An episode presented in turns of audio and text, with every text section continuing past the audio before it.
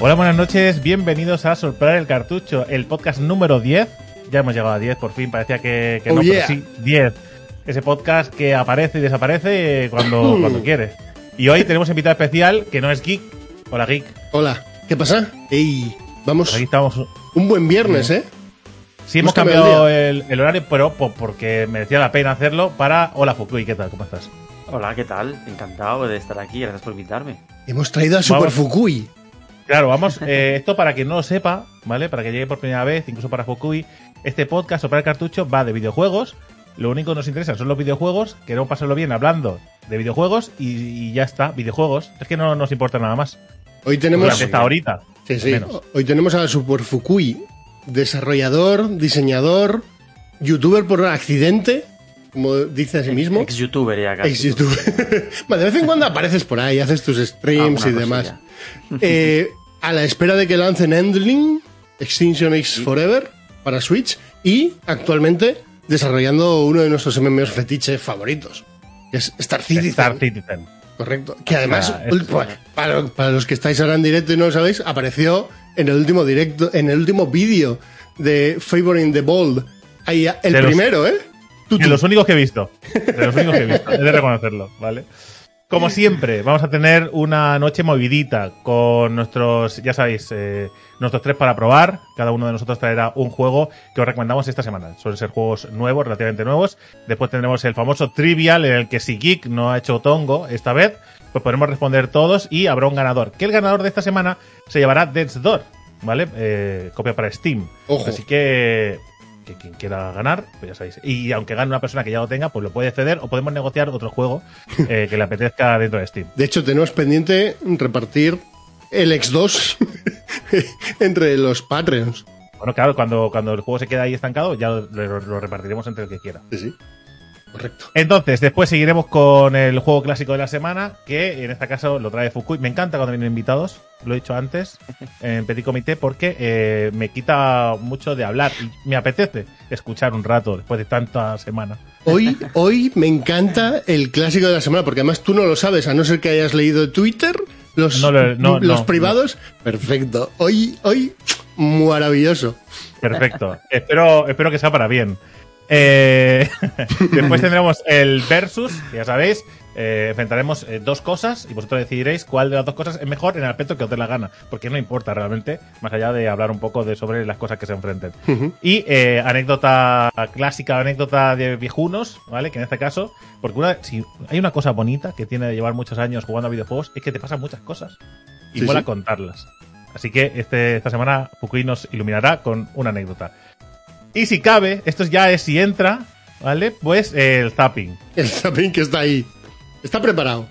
Está y, preparado, y pero si sí, no lo sí. usamos esta semana, pues será para el siguiente sopla de cartucho. Pero traigo dos cosas interesantitas. Yo mi objetivo de cada semana es que nunca entre esta sección, porque es una cosa que se ha Pero no sé por- ya, me- pero- es un juego, me- es un juego que me he inventado para mí, conmigo mismo. Vale, vale. Intento que no llegue. Hay un, un vídeo que es de puta madre y un documental que es de puta madre. Para ver ya veremos, gratis. eso lo, juzga- lo juzgará la gente, eso ya veremos. De todas maneras, eh, como siempre, recordad que esto lo tendréis resubido a YouTube y que eh, no, no eh, celebraremos, os agradecemos de antemano las suscripciones y que nos sigáis, pero no lo diremos, ¿vale? Para, para que quede un poquito bonito y que quede bien eh, resubido. Ujú. Dicho esto, creo que vamos con el test para probar, Geek, ¿cómo lo ves? Venga, vamos a arrancar. Además, creo que arrancaba yo, ¿no? Sí, Con Kirby y la Tierra Olvidada. Ojo, claro. gran juego Claro. que además, además es que es el juego de esta semana. Eh, ha habido anuncios, ¿no? Del juego más vendido de la semana en físico en Japón. Creo que también salió ya en Inglaterra, superando a Elden Ring. En Japón, por, en Japón sí. En Japón ha vendido, y en global, en total, también ha vendido más que el Den Ring. Claro, pero tam- tampoco vale porque habría que compararlo con la primera semana de Elden Ring. No, no, en total, en total. Pero da En igual, total, es digo, el, ¿eh? el. Elden Ring para niños, ¿vale? Eh, Kirby es el Elden Ring para niños. Es sin mundo abierto, pero con ciertas mecánicas que se le parecen. Vale, eh, es un juego, bueno, que ya lo hemos estado hablando y de hecho en la intro para Patreons y suscriptores eh, estuvimos hablando, estuve hablando un ratillo del juego. Eh, un juego bastante sencillito. El, yo creo que es el primer juego de la saga Kirby que llega para sorprender y, para convertirse en algo muy mainstream y que va a hacer que Kirby se convierta en un personaje bastante solicitado eh, de cara al futuro. Yo esperaría ver una segunda o tercera parte de este La Tierra Olvidada eh, o de juegos en 3D para Kirby. Eh, las mecánicas son las que ya habíamos visto en los trailers y de hecho subieron un vídeo de 15 minutos de gameplay de absorber enemigos o objetos que te dan ciertas habilidades, ¿no? Bombas, eh, la espada, eh, yo qué sé. Hay un montón de mecánicas, ¿vale? Lanzar fuego, lanzar hielo, un montón. Y eh, eso ya era habitual de los anteriores Kirby. Y en este lo que se ha añadido es una mecánica, que no me acuerdo ahora del nombre, que es la de absorber ciertos objetos que te convierten en cosas y esas cosas sirven para hacer eh, resolver ciertas Ah. mecánicas. Cuando te comes un coche, por ejemplo. Por ejemplo, ¿no? el coche, ¿no? Y entonces te conviertes en coche y a partir de ese momento eh, Kirby empieza a correr, tienes un botón para acelerar y otro para saltar en el coche y tienes que hacer algún tipo de recorrido más o menos sencillote. O te conviertes en Como cono y la a- gorrita del Mario, ¿no? es un poco parecido, sí. Eh, está chulo porque se combinan las dos realmente. Se combina el transformarte en un objeto con el transformarte en una habilidad. De hecho, muchas veces es, gracioso ver el coche y encima sale el cono del gorro, por ejemplo, o sea, el, el gorro del mago con la magia que tengas. O Sí, que es el- como si tuviera dos habilidades, la de Sí, una- en- se Link, superpone por el en Link, otro. pero te, te comes una máquina de discos y escupes, ¿no? Los Correcto. Bueno, Es el, el disco Link. Sí. Las mecánicas son sencillas. El juego en sí, en sí mismo tiene dos dificultades. Ellos le ponen un nombre muy chulo y para mí se resume en fácil y muy fácil. Eh, eh, pero porque es así, ¿eh? El juego es así, ¿no? Que es un juego sencillo. A nadie que tenga cierta, cier- cierto histórico jugando a videojuegos le va a resultar un juego difícil de jugar Para y de, todos los re- públicos, ¿no? y de resolver al 100%. Es un juego amigable, es un juego que también está muy pensado para, por ejemplo, jugar. Yo tengo un crío de 5 años, para jugar con él eh, a dobles, porque tiene un modo cop. Está también pensado, muy pensado para eso, para que tú le ayudes, porque el crío se va a pedir siempre jugar con Kirby, entonces tú eres el acompañante que básicamente no, no hace nada. No son dos Kirbys, es un Waddle Boodle de esos de los que sale ahí, que creo que tiene un Waddle Boodle pañuelo. No, no, no le han pensado ni un puto nombre al personaje. claro, hace falta. No. Y, sin más, la historia es una historia simplona, un isekai, ¿vale? Kirby aparece en este mundo de la Tierra Olvidada, donde parece que en algún momento hubo humanos. Eh, vamos a encontrar cosas que nos recordarán mucho a, a elementos de la Tierra en un futuro distante donde ya no hay humanos, ¿no? Y la naturaleza se ha hecho paso. Eh, no sé, hay un centro comercial, es lo típico, arrancas en un centro comercial, coches... Eh, No te olvidas lo más importante de este juego, ¿Cuál? que es muy bonito. Es preciosísimo. terriblemente bonito. Es O sea, que parece que no importa, pero sí importa sentarte. Pero ya, ya solo yo como adulto, ¿vale? Que ha jugado a muchísimos videojuegos, sentarte delante del Kirby y simplemente disfrutar de una aventura amable y bonita, sin que, vale, no es ningún reto. ¿Y qué? ¿Por qué los videojuegos tienen que ser constantemente un reto? Simplemente disfrutar también vale. Sí, es importante, yo creo que simplemente saberlo. Y por si te supone un problema, que no sea un reto, más que nada. Porque Bueno, al final claro, es un sí. juego que cuesta 60 euros.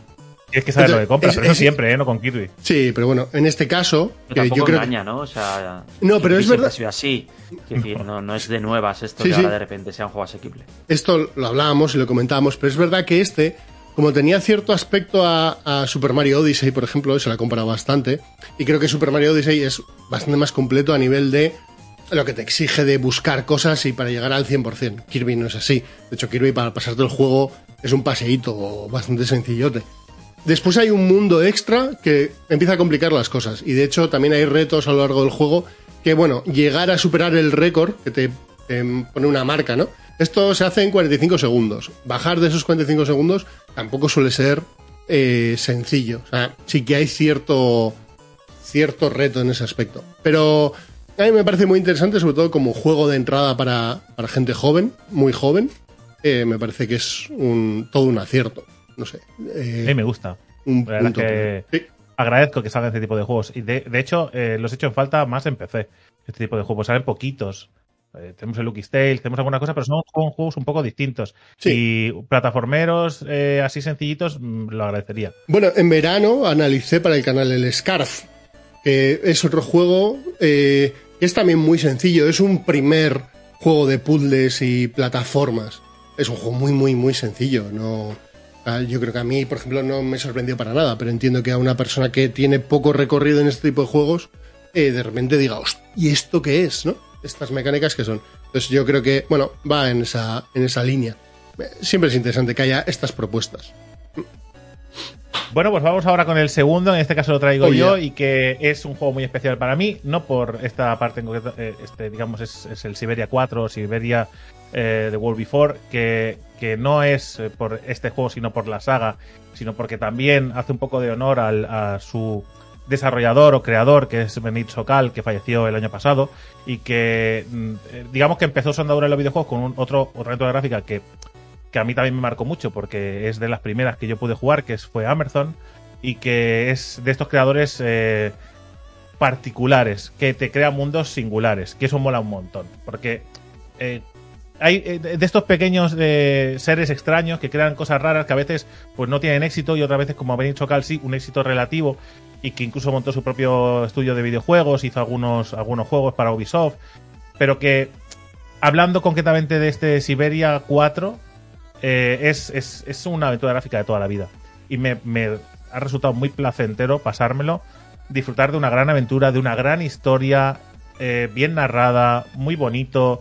Volvemos a lo de antes con Kirby, pero para adultos, ¿no? Aquí nos sitúa la Segunda Guerra Mundial, pero es una Segunda Guerra Mundial ficticia en la que, en la que eh, digamos que cambia los nombres, los malvados son la sombra marrón, eh, digamos que los, los eh, digamos, lo- el pueblo perseguido son los vegaranos, ¿vale? Cambia ciertos nombres y tal, pero los hechos vienen a ser los mismos. O sea, tampoco. Pero más que nada, supongo que porque. Para que tampoco resulte ni, ni siquiera molesto. Porque lo que importa es la historia de, de la, la protagonista, que además te hace un pequeño resumen de todas sus aventuras en un pequeño vídeo al principio para que sepas por qué Kate Walker ha llegado ahí. Que, paréntesis, Kate Walker y April Ryan, ¿vale? Personajes de dos aventuras gráficas eh, mitiquísimas. eh, heroínas míticas de los videojuegos. Que se habla mucho de Lara Croft, pero que estaban estas también, estas dos, y son increíbles, ¿eh? Así que que no los conozcan, he hecho un vistazo porque son geniales. Sí, sí. Y este juego eh, es un juego adulto. Es un juego que, que te hace pensar, que te hace sentir. eh, es que son de estos juegos que mola mucho pasarte. Que además, incluso los puzzles que te plantea durante el juego ni siquiera son puzzles complicados. Son más de, que tú relaciones las cosas, de que entiendas lo que estás haciendo y, que acabes, lo acabas realizando siempre. Simplemente dar dos vueltas y tal. No sé, me ha parecido eh, volver. O sea, es como si hubiera vuelto otra vez a, tener eh, 18 años y jugar aventuras gráficas con esa misma ilusión, sin. No sé, sin el, sin la necesidad de, de que, de que sea algo innovador, de que te ofrezca mecánicas raras, de que te, gráficos no- novedosos, no sé. No, es un juego de toda la vida hecho eh, para 2022 y que por desgracia su creador no ha podido eh, llegar a, a disfrutarlo acabado, pero que creo que demuestra que las gráficas clásicas siguen funcionando a día de hoy y que seguramente mucha gente, si le diera una oportunidad, que es de estos juegos pequeñitos eh, a nivel de ventas, pero que si le diera una oportunidad seguro que descubriría, descubriría algo muy especial. Incluso mi mujer me, me preguntó el otro día que le recomendara un videojuego y le digo, mira, pues si ahora mismo te, te recomiendo uno, eh, este, Siberia 4. Hostia, Te lo vas eh, a gozar. ha no ha se llegado necesita además. No, digo, no se necesita además haber jugado a los anteriores, ¿no? Yo jugué al prólogo de este Siberia y parece que pega un salto y que no necesariamente enlazaba con los anteriores de forma directa, ¿no? No, realmente no. realmente- a ver, ayuda eh, si te Está claro, conoces el contexto. cosas, entiendo en el mundo, claro, pero. Pero no, porque además te habla, te habla de un personaje que aparece por primera vez aquí y te mantiene en tensión todo el rato preguntándote quién es ese personaje, qué relación tiene con, con la protagonista. eh, y, además lo elabora muy bien para descolocarte todo el rato, porque cuando tú crees que lo sabes, de repente ya no lo sabes y vuelven a girar el guion. Y eso te mantiene en tensión, te mantiene interesado todo el rato en lo que te están contando. Y ya decía que al principio hay un pequeño vídeo, nada, dura un minutito, dos minutitos, que te explica como un poco el resumen de cómo, de los anteriores juegos hasta. Pero tampoco te enteras muy bien lo que pasa en ese vídeo, ¿eh? O sea, lo explican un poco así para que digas, vale, ha pasado por aquí, ha pasado por allí y ha llegado aquí. Pero no es necesario. Aunque, aunque este juego, si no existieran los demás, sería un juego totalmente jugable sin ningún problema. Es, no sé, yo ya os digo, es, es de estos juegos que, que, que digo, 2022 empieza bien con videojuegos de estos. Sí, sí, sí. Bueno, oye, aventuras gráficas. Además, esta lo jugaste en directo, que también es un juego un Enterita. poco, un poco raro para jugar en directo, pero que muy interesante a la, a la vez, para quien le interese unas historias es sentarte a ver una película de alguna manera. Claro, yo lo dije, yo dije, yo sé que esto es, eh, es, un, es un concepto raro de ver en directo, ¿vale? Porque carece de dinamismo, es, es, eh, es una cosa muy lenta, pero al final se genera una relación con el chat de, de divagar, de intentar entender lo que está pasando, de soltar ideas, de, o igual esta es esto, está pasando esto, quizá aquí la pista que nos han dado y al final todo fluye. Realmente eh, los juegos eh, depende de la comunidad para que funcionen y este juego funciona igual aquí que podía funcionar otro. O sea, es un juego muy chulo. Pues realmente... Más o menos. No sabría decirte, creo que quizá 8 horas o algo así, 8... Ah. Es, no es un juego largo. Igual alguna más, O sea, ¿eh? Por el número de directos, igual 12. Sí, Pero tampoco... sí, pero que es que también piensa que yo me paro, me hacen Mm. preguntas, hablamos un rato y esas horas son vacías de juego. Realmente no está pasando nada. No sé, me parece un juego muy chulo y muy recomendable para los que quieran vivir una aventura. Eso, sin pretensiones. Simplemente sentarte y disfrutar con tu café al lado y a pasar la tarde. Ujú. Esto lo Sí. pillaré. Me, me jugué el 1 y el 2, el 3 no, el 3 me lo salté en su día. Y jugué al prólogo de este y me gustó el rollito que tiene y... Ok, vamos con el tercero. Tercero lo trae Fukui. Venga. Y además a mí me interesa porque es un juego que tú direct has pasado. Yo venía a cogerlo con ganas y me desinflé. Entonces necesito que Fukui despierte esa llama para volver a. Yo, eh, que a conste que antes de que digan a Fukui, para que no, que no pase nada, ¿vale? Yo he leído los comentarios que ha soltado Fukui eh, en Twitter sobre este juego. Y además, los he leído también relacionados con los de Alex, el capo, ¿vale? Y yo tengo una pequeña opinión. Comparto ciertas cosas y otras cosas no. A ver lo que nos dice. Venga, vamos allá. Con Tunic. Eh, Tunic, para que la gente lo sitúe, es muy fácil de explicar. Es un juego muy bonito, en vista isométrica. Y bebe directamente, yo diría que de tres influencias claras, que es de Legend of Zelda por, por la estética y el, eh, la sensación de exploración, de aventura, de ser un héroe. Eh, de Fez, el videojuego de mm, plataformas de Phil Fish, que era pixel art, que girabas el entorno y entonces de repente jugabas con la perspectiva. Sobre todo eh, vive de Fez por los secretos. Eh, Fez era un juego que tenía su propio idioma, que había muchísimos secretos, que al jugar con la perspectiva había muchos caminos ocultos, etcétera. Entonces este también utiliza mucho la cámara para eso, para esconderte secretos. Y también hay muchos secretos en el propio juego que se desvelan a través de- del manual, del cual hablaré luego. Y el, el tercer eh, juego que yo creo que influencia bastante es el, el Dark Souls, ¿no? Por la interconexión de niveles, porque el combate no es, no es como un Zelda de los clásicos que vas pegando espadazos y ya está, que tienes que ir esquivando, tienes que ir bloqueando. Eh, hay bosses, o sea, no es un Dark Souls en cuanto a la dificultad, pero sí es un cuanto Dark Souls en cuanto a que tienes que ir con cuidado. El combate te exige cier- un cierto eh, control y un cierto timing y ir con cuidado, ¿no? Entonces, lo maravilloso para mí de este juego es que todo esto lo junta aparte con un apartado visual súper bonito y, y que tiene muchísimo carisma, es el manual. Entonces, eh, el juego, por ejemplo, no tiene un, un tutorial. Tú empiezas que tienes un manual de instrucciones, el típico manual que venían en los juegos antes, que la gente más joven pues ya no conoce y que no sabe para qué sirven. Yo me gustaría, me manual. gustaría que este manual se vendiese en físico, ¿eh? Sí, sí, yo estaba por imprimírmelo, ¿eh? porque es, es- es maravilloso. Entonces, eh, es un manual que además está visualmente como si fuera un, escane- un escaneado del manual. Se le ven las grapillas, se le ven las arrugas, se le ven eh, anotaciones en boli, se le ven manchas de la taza de café que ha puesto encima, etcétera. Entonces, el Eh, manual... También te digo, un poco psicópata el que ha anotado en boli encima del manual, ¿eh? No hace falta destruir manuales así, pero bueno.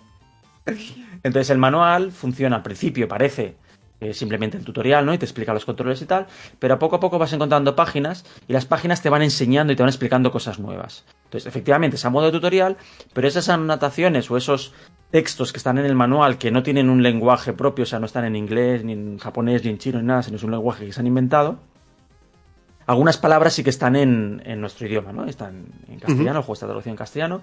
Y entonces vas deduciendo de, ah, pues si voy aquí habrá una llave, tal, no sé qué. Si voy aquí habrá un cofre que me dará mm, algo, no sé, no entiendo muy bien. Ah, si voy aquí le doy a este botón, entonces puedo subir de nivel. Ah, y entonces ahora puedo ir allí y entonces ahora sí que tendré suficiente fuerza y tal. Coges un objeto, no sabes para qué funciona, de repente coges otra página y dices, ah, este objeto lo tengo que llevar aquí y entonces pasará algo y no sabes el qué. Entonces, esta sensación de descubrimiento constante, de exploración, para mí es lo que es lo mejor del juego. O sea, te ha de gustar eso, te ha de gustar explorar, te ha de gustar encontrar cosas, te ha de gustar el, el, el, eh, el secreto, ¿no? De que será lo siguiente, que será lo siguiente. y, y el manual además forma parte de la narrativa, porque el juego tiene varios finales, digamos, hay un, fa- un final malo y otro final bueno. Y para el final bueno tienes que encontrar todas las páginas del manual.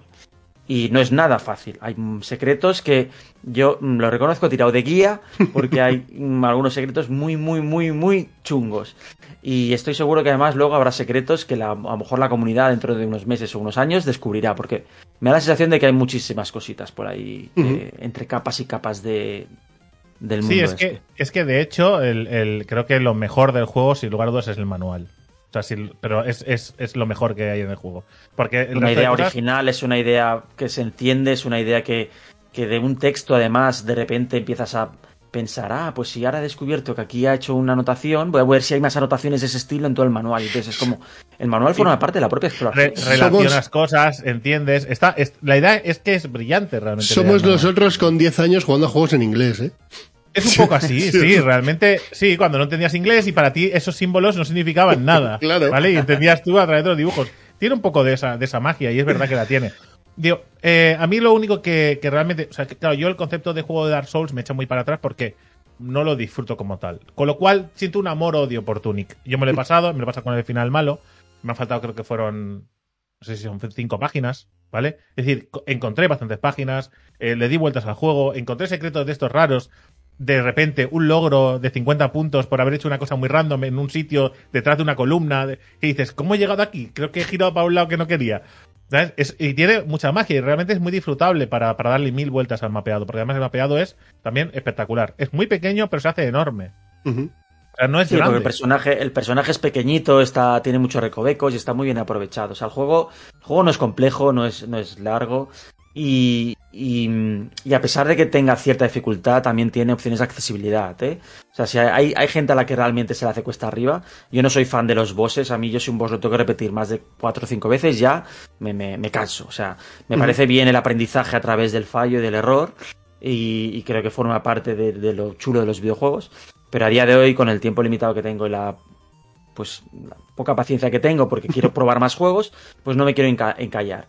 Entonces, cierto es que algún momento estuve a punto de, de habilitar esas opciones de accesibilidad, pero al final dije, venga, va, que no es tan difícil. Y yo me lo pasé sin las opciones, pero las opciones básicamente te puedes jugar si quieres las activas todas invencible, o sea, no hay problema. Y te No, sigue sí, dando los logros y todo, o sea que Ah, sí, puedes hay opción de invencible, ¿eh? Sí, sí, Vale, vale. pero no, pero no le digas esto. no le digas esto que le acabas de. No, pero sí que es verdad que una, a mí una cosa que, que me. que si en este juego estoy de acuerdo que, que es chulo y que me apetece hacerlo, lo que no me gustaría es que la, la gente, lo los desarrolladores de videojuegos entendieran que el no explicarte nada es una buena idea. Es decir, porque aquí se ha hecho con mucho cariño y se ha hecho muy bien. Pero esa, ese, digamos, ese, esa, no sé, eso que se aplaude tanto en los Dark Souls de la historia te la voy a explicar de esta manera porque está guay. Eh, no me gustaría que eso pasara en muchos videojuegos. Está bien que en Dark Souls sea así, porque lo han decidido así y está muy chulo como una cosa excepcional, pero, pero no me gusta. Es decir, no me gusta porque creo que cuando, cuando tú provocas que el jugador tenga que inventarse la historia a base de cuatro fragmentos, porque tú ves a, ves a creadores de contenido pasarse el mismo juego y cada uno se ha montado una película distinta, ¿vale? entiendes que ahí la historia pues es vaga y- y está montada de esa manera, pero no me gusta que eso, que eso forme parte de los videojuegos de manera masiva. Es decir, como, como, una, como una cosa residual, ok. Pero que tú imagínate que cada juego que entraras, yo me ahora me juego Siberia y si quiero entrarme en la historia, pues tengo que coger fragmentos y leer vasijas. y leer- No me apetece, claro. Entonces me molesta un poco que Tunic, digamos, escale en ese sentido. Pero estoy de acuerdo, ¿eh? yo, yo también pienso como tú. No, no quiero que eso se convierta en una tendencia y, y de hecho es algo que en los Dark Souls a nivel de narrativa considero que está mal hecho. O sea, ya no es una cuestión de que, de que me guste o no me guste. Creo que está mal hecho. Eh, lo bueno de Tunic es que la historia... mm, o sea, no, no es compleja, la historia es sencilla, la historia es simplemente el camino del héroe, ¿eh? no, no tiene más. Y, y- es un mundo fantasioso, pero no hay, no hay un lore, no hay más personajes, no hay más, no hay, no hay nada que saber. Entonces, esa exploración y esa mm, eh, eh, em, inocencia de no saber nada y de, de, mm, saber eh, que te explicarán o que no y, y- y- y no saberlo, forma parte del gameplay. Entonces, eso es lo que a mí me gusta, que no es el lore que en plan, es que he hablado con tres personas tres NPCs y sigo sin saber quién es cada uno, qué relación tienen, o el fulanito de tal, me, lo, mencionaron una vez y ya no sé quién no ha vuelto a aparecer. No, no, es algo complejo ni es algo eh, que tengas que tirar de Wikipedias ni cosas así. No, no, no. Mm. hay una cosa que es asequible. Hay una cosa que me gusta mucho de Tunic y es de porque tiene, tiene como una esencia muy, muy antigua que antes eh, había muchos juegos que si sabías cómo pasártelos te los pasabas en, en media hora. Es decir, porque realmente descubrir pasaba por ejemplo con Mist. Mist, si sabías lo que tenías que hacer, en, en 20 minutos te ha pasado el juego. Y en Tunic, realmente, si sabes lo que tienes que hacer, si sabes dónde tienes que ir, vas a tardar muy poquito en pasártelo. Realmente, cuando vas muy descolocado, es cuando realmente dices, eh, me aquí la vida. Y, y, sea, y funciona el juego realmente porque no es largo. Si el juego fuera largo, eh, quizá lo que aquí resulta muy apetecible que se acabaría convirtiéndose en algo tedioso. Así que yo creo que yo creo que Tunic funciona perfectamente así pero creo que sería muy raro ver una experiencia parecida y que funcionara igual de bien. No sé, me, parece raro, ¿eh? A ver, es un juego para que, para que la gente sepa, creo que es un detalle importante. Desarrollado por una única persona, que ojo, siempre que se dice una única persona, al final esa persona tiene ayuda, ¿eh? O sea, eh, hay tres o cuatro cosas que luego no las hace solo, sino que tiene, tiene producción, tiene música tal, ¿no? Y, tiene gente freelance. Pero bueno, que es una persona que, dejó su trabajo y lo hizo en su tiempo libre, luego entonces ya se dedicó eh, full time y que ha estado, creo que cinco o seis años eh, con el juego este, entonces el tiempo este lo bueno es que está muy pulido, se nota que está muy bien compensado, que en un momento te quedas encallado, que en un momento hay una curva de dificultad excesivamente alta. Que, a veces hay muchos juegos que se sacan, y, te lo digo porque lo he vivido yo, ¿eh? que sacan en, un año, en dos años, y, no han tenido testing, no han tenido tiempo de posar y de balancearse y de testearse bien, ¿sabes? Y este yo creo que es que funciona todo, o sea, no hay, no hay, no hay nada que reprocharle. Sí, sí, se ha tomado. Se ha tomado es que te guste o no, pero funciona. No, no, en eso estamos de acuerdo. es un juego que, no tiene, que no tiene pegas realmente. Si sabes a, lo que vas, es imposible que no lo disfrutes. Mm. Es decir, y a partir de ahí uno lo disfrutará más. Yo he disfrutado mucho el apartado que se parece más a Zelda y el tema del manual, otros disfrutarán más que se parezca a Dark Souls y pero al final vas eh, es un juego que, es muy especial, realmente sí. que no. Yo, repitiendo, perdón, eh, repitiendo un, un tuit que puse cuando me la acabé, para mí está en mi, en mi top 5, ¿eh? Ya, de indies. Ojo, eh. No te vamos a poner en el, aprieto de que nos digas ese top 5, ¿eh? Porque igual ya vamos a ir Flores y que para Nadita Boy, ya vamos a, ¿eh? vamos a ver Blasphemous. A, a mí no es que no me guste el juego, eh, pero la mecánica del combate yo reconozco que es lo que más me ha tirado para atrás. Y mira que vengo de terminarme el Den Ring, o sea, no... Pero aquí me ha, me ha chirriado demasiado y y de repente dije, no, otra vez no. Fue lo que pensé. No, no, para... no, otra vez no, otra vez no. Para nada, para nada. O sea, tiene, tiene el espíritu de que, pues eso, tienes que esquivar, de que tienes que bloquear, pero no tiene el skill set que requiere un, el de Pero es que además, si exploras, acabas topando de sin querer. Si exploras, acabas cogiendo equipo y al final los bosses. Yo llegué, yo hice, no hay un orden para hacer las cosas, y, eh, pero sí que es verdad que hay como una escalada de dificultad muy leve y yo lo hice al revés. Y cuando fui al último boss, mm, eh, dije, ¿qué ha pasado? Si el, uno el primero me costó mucho y este no, ¿sabes? Y quiero decir que al final tampoco es dar vueltas y encontrar cosas. A mí el primero, por ejemplo, me costó bastante. Por eso, porque iba con el mindset de es cookie y entonces pues voy haciendo así espadazos y ya está, porque los enemigos de a pie son muy fáciles. Entonces solo hay unos pocos que son más difíciles. Y entonces eh, el boss me pilló como en plan, ah, vale, el boss, ojo. Y, y entonces ya para los siguientes dije, yo voy a ir preparado. Iba muy, muy, muy preparado y excepto alguno que se me encalló porque, mira, pues eh, era yo quizá más lento que fuera, la mayoría ya fue como en plan, a la segunda o tercera ya está. Okay, bueno, pues estos son los tres de la semana para probar. Prometo volverlo a intentar. Además, como está en el cloud, como está en el cloud, en, versión móvil este juego tiene que molar mucho.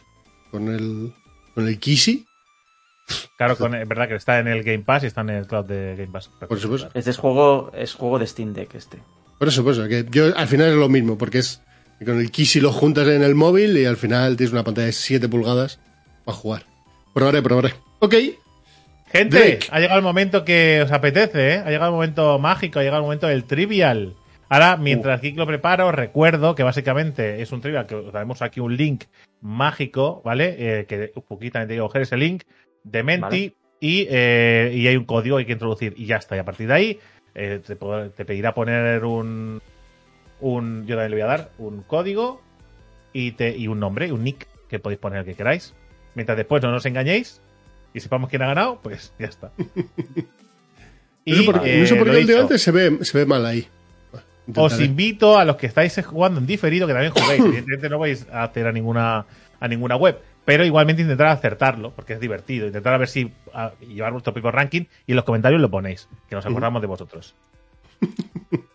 Vale, y va, entonces eh, eh, ya no solo te dan puntos por acertar, sino también por ser rápido, ¿no? Por la Claro, velocidad, eso es. Sí, Cuanto es más importante. rápido contestes y aciertes, obviamente, más puntos. Hay titanes importantes en el chat eh, que yo no sé, a- al principio dijeron que era suerte, pero ya hay gente que siempre está arriba que empiezo a pensar que... que ya- Uber. Hombre, no creo, ¿eh? Es- va muy rápido, ¿eh? Si lo buscan en ¿Sí? Google, también se lo merecen. Son tan rápidos.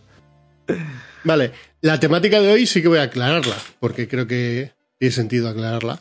Eh, van a ser creadores de videojuegos. ¿vale? Todas las preguntas va sobre creadores de videojuegos. Idea mía. Vamos a dar la idea sí, pero no sabes ni quién he elegido ni lo que he puesto. No.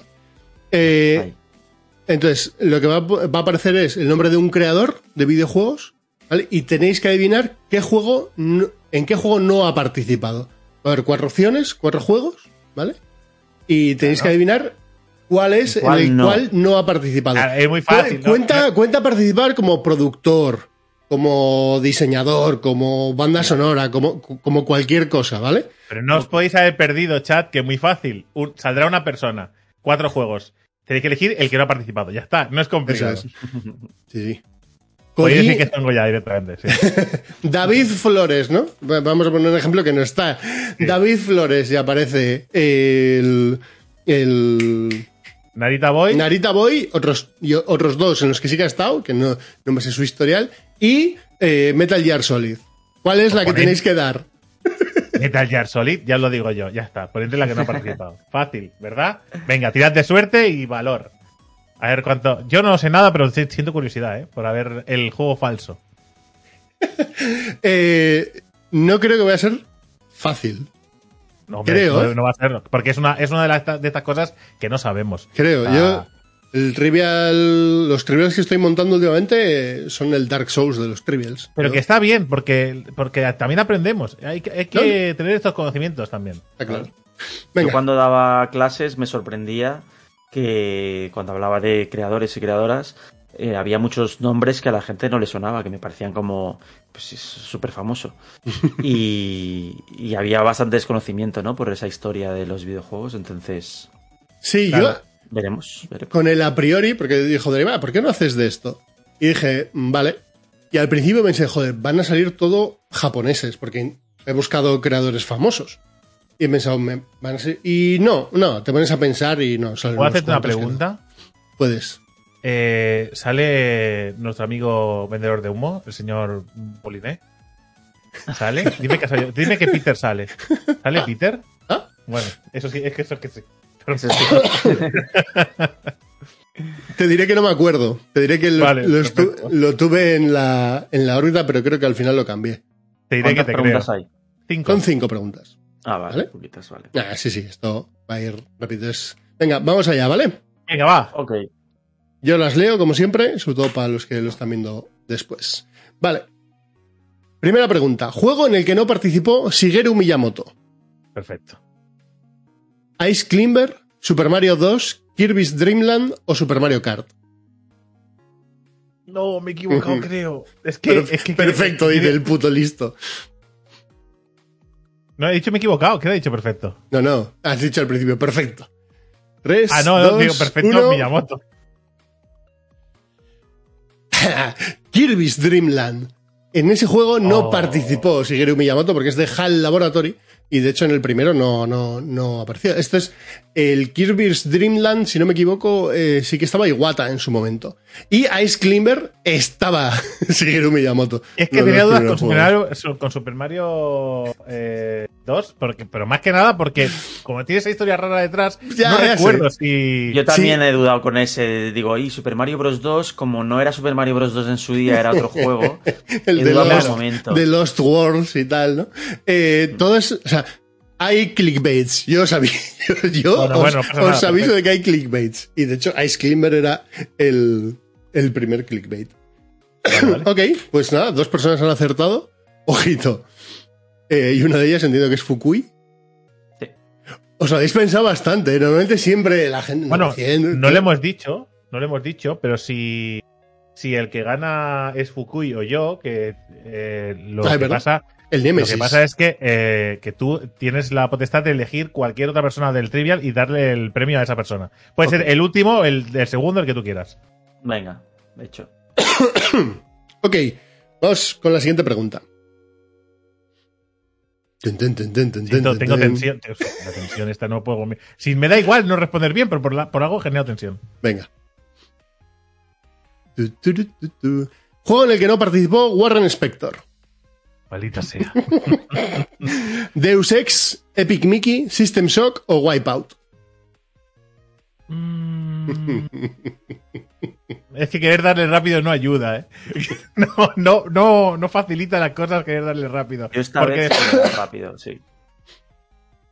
Efectivamente Yo, fue Wipeout en el que no participó. De hecho, Wipeout yo creo que es japonés, ¿no? El, el juego. No, es de Psygnosis, de, Es de- ah. de Inglaterra. De Inglaterra, sí, sí, Londres. Eh, Deus Ex no, porque es eh, su creador. Epic Mickey no, porque además de ser su creador, hemos hablado varias veces en sí, distintos directos Mickey, de Epic Mickey. Y System Shock es el que menos os suena, pero en realidad, de hecho creo que están hablando ahora de hacer una tercera parte. Y han, estado, han salido alguna que otra noticia sobre Warren Spector, porque no tenía financiación para esto. Así que, al pocete y tres personas que han acertado. Muy, muy majo Warren Spector, que tuve la ocasión de conocerlo ¿eh? en persona. Y de comer con él y charlar y hacer una entrevista. Y. súper correcto, muy inteligente. Sí, sí. Profesor. El profesor Warren Spector, pero también ha Sí, dado clase. ahora está de profesor, sí, sí. Sí, sí, sí. Bueno, ahora lo habían fichado en un estudio, creo. Ahora Andaba- sí, hace yo- unos meses. sí. En el último libro de, de nuestro amigo, lo tengo por aquí, Jason Schreier, la primera historia es de Epic Mickey y de Warren Spector y todo su periplo. Es muy, muy interesante. vale, eh, primero Fukui, 1700 puntos. Segundo, Arg Reload con 1262 puntos. Y tercero, Heki, X. Vamos ahí. que está ahí, ¿eh? Siempre a la zaga. Ok. Pero sabéis que, sabéis que esto, esto cambia en dos. Eh, la, Fukui la caga, vosotros sois rápidos y os Sí, ponéis sí. ahí, ¿eh? Todo puede pasar. Hasta la última, no, no hay nada seguro. Pregunta 3 de 5. Venga. Yo creo que era un japonés, si no me equivoco. No, Sí, Neil no. Druckmann. Juego en el que no participó Neil Druckmann. Jack 3, Uncharted 3, The Last of Us, Jack and Daxter, The Lost. Frontier. Ah. Ya aquí, ya aquí he tirado una moneda al pozo de los No. deseos. Me la he jugado Pues- mucho, creo que he fallado. Pues tú no deberías, Drake, de jugártela mucho. No, pero porque no pienso, me pone la presión. Fue Veo números y letras. Uncharted 3. Sí, es que tontísimo. Sí, es que además. Ojo, le ha acertado Fukui, ¿eh? Ahí está, a tope. Jack 3 fue, creo que, el primer proyecto en el que entró, dentro de. de- no me va a salir el nombre del estudio. Eh, de Last of Us fue su creador y, de hecho, eh, fue, el, digamos, el productor junto con el otro que no me acuerdo del nombre, porque le mandaron a hacer The Last of Us y le sacaron de la saga Uncharted, porque él formaba parte de Uncharted, Uncharted 2 y Uncharted 3 se la dieron a Amy no sé qué, que no me acuerdo del nombre, y es Drake, esa historia la cuentan en el primer libro de Jason Schreier. Pero un momento, un momento, que veo, veo mucha negatividad en el chat. O sea, no, no, podéis sentir, no podéis sentir imbéciles por no conocer la historia de desarrolladores de videojuegos. Y si Pero estoy aprovechando esto- para contar un Claro. poco la historieta, no. Pues ahora ya lo sabéis. Quiero decir, si la, la gracia de esto es que ahora lo aprendemos. Si aunque hubiese acertado la mayoría hubiera sido de chorra. No, no os engañéis. O sea, que no pasa nada. La historia Ah. de Neil Dra- Druckmann, además, es, es muy bonita, creo yo, porque son unas historias de alguien que está en las trincheras, que empieza siendo un. Un empleado normal y corriente, y que poco a poco va subiendo, se hace querer y va ganando prestigio, y ahora es el, el codirector del estudio. O sea, me parece Sí, increíble. Digamos, a día de hoy, una de las personas ah, más ah, pero que- influyentes. Ah, pero que además lo conoce. que no, no ha sido al azar.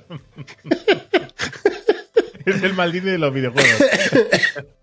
Ojo, eh. Bueno, sería en el- juntar. sería el- En el caso de Fukui creo- es que también es profesor.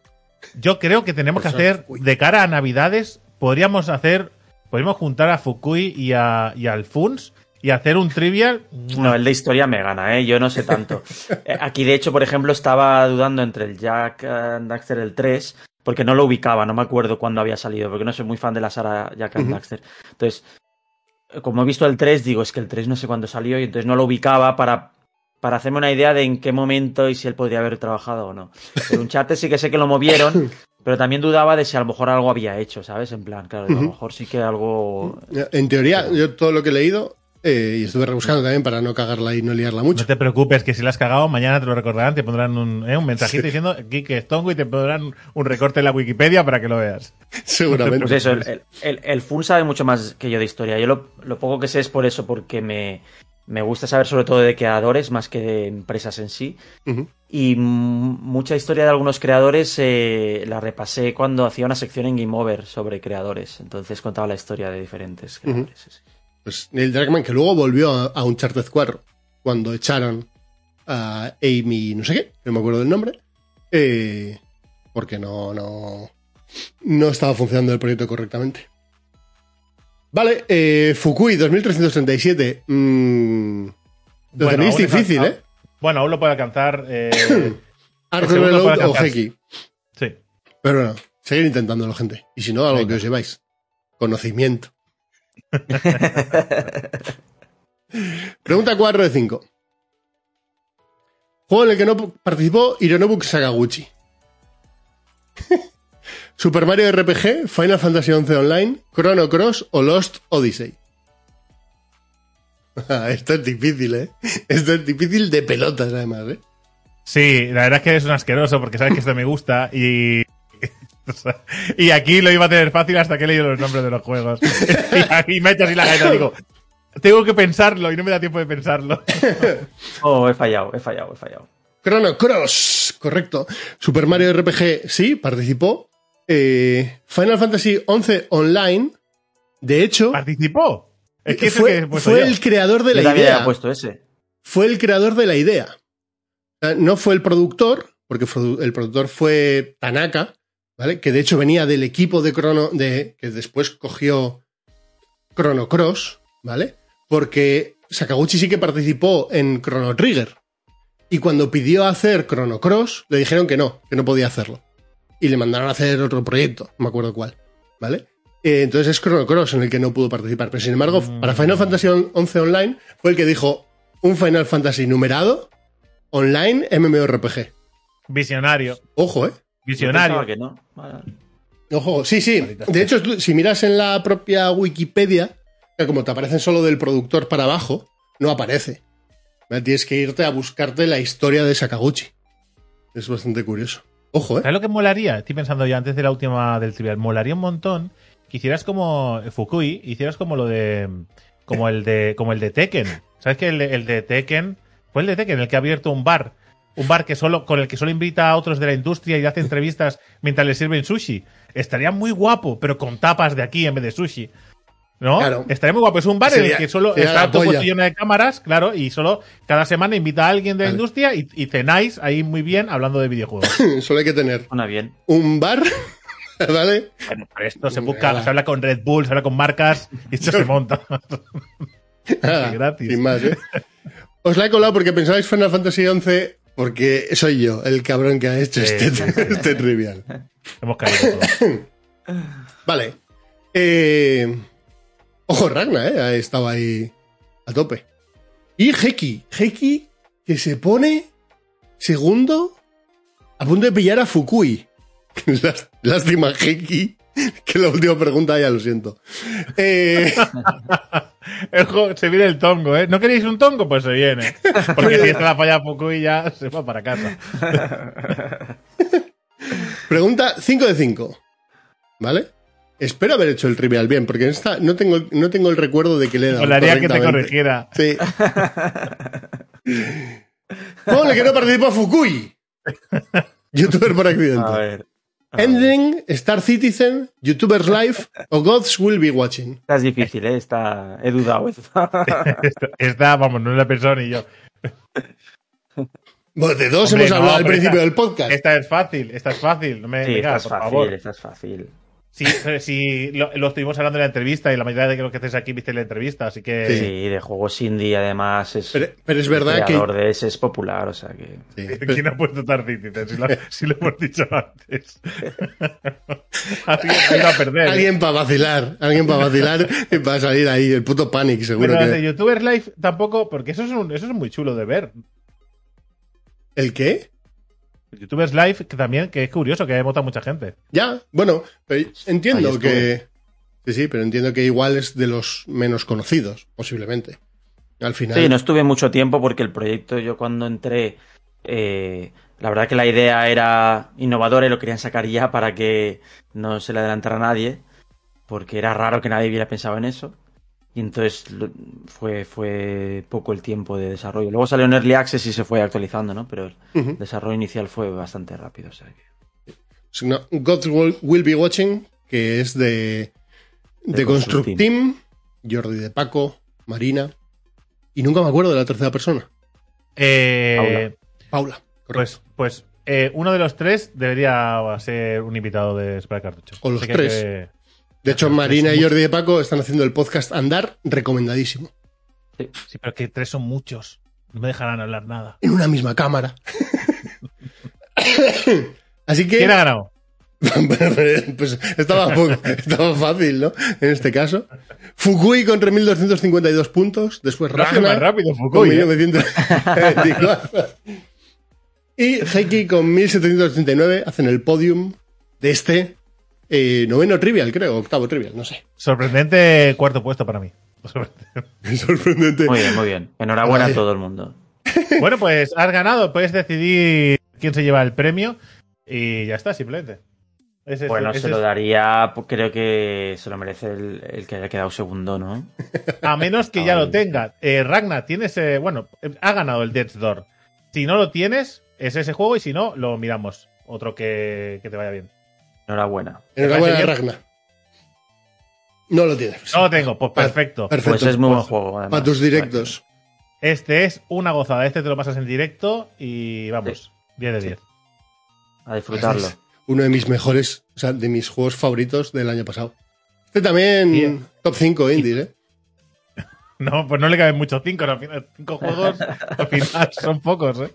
Bueno, gente, vamos ahora con. eh, vamos ahora con el, el clásico de la semana, que es cosa de Fukui. Nosotros, pues ahora pues, nos sentamos aquí tranquilamente un poco para atrás y escuchamos como Fukui nos trae un juego clásico. Bueno, igual me echo para adelante, depende de qué juego sea, ¿eh? A ver, qué- a ver qué nos trae. Por favor, Fukui, proceda. Proceda con este Pues enorme juego. voy a contar que al principio mm, tenía dudas de qué juego traer y estaba entre los que habitualmente suelo hablar, que son Half-Life 2, Outcast y, y Juegos Quake nuevos. también. Y Quake también, porque me marcó. Pero decidí hablar de Final Fantasy XI, que lo tenéis aquí en pantalla.